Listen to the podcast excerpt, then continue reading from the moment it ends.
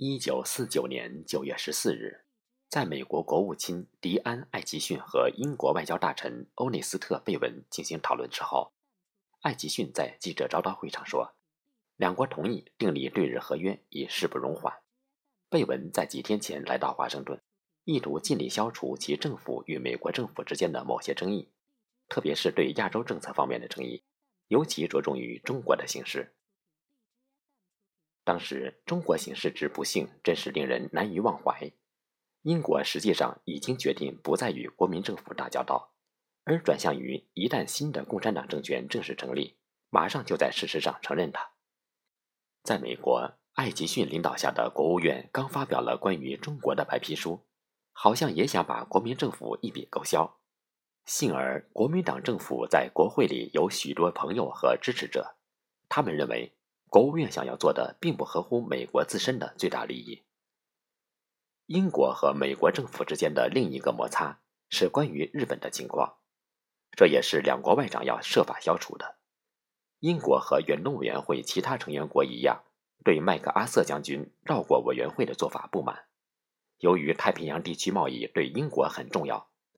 对于在有关日本的事务中不能起作用一节。英国的感受比其他国家更为强烈，因此英国对寻求太平洋问题的稳定解决办法特别感兴趣，而且很明显。到一九四九年九月，美国因考虑到原先解决太平洋问题的打算已因苏联不合作而失败，所以也倾向于主张与日本早日缔和。无疑，美国人对中国混乱局势的反应是另择对象。作为在远东的新的依靠，日本是一个可以选择的对象，并且依我看来，美国急于要使一个重新整顿过的日本同印度一起参加一个集团，以阻止共产主义威胁的进一步扩展。记得在不到一个月后，尼赫鲁总理到华盛顿时，报纸强调这次访问的重要性是美国政府要印度国家元首放弃他的第三势力政策，以便加入西方民主阵营。反对亚洲的共产主义，美国也急于与日本缔结和平条约，以解除自日本投降后美国为了日本的生存而承担的高昂财政负担。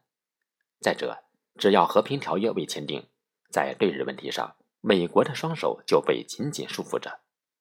尽管对日财政资助主要是由美国承担的，因为当时有一个十二国远东委员会，其中包括苏联。他运用否决权捣乱和起阻碍作用。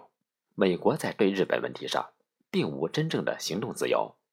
麦克阿瑟可能已把某些事情控制在自己手中，但大部分实质性的问题必须经由远东委员会讨论，因为这是该委员会的公认的和规定的作用。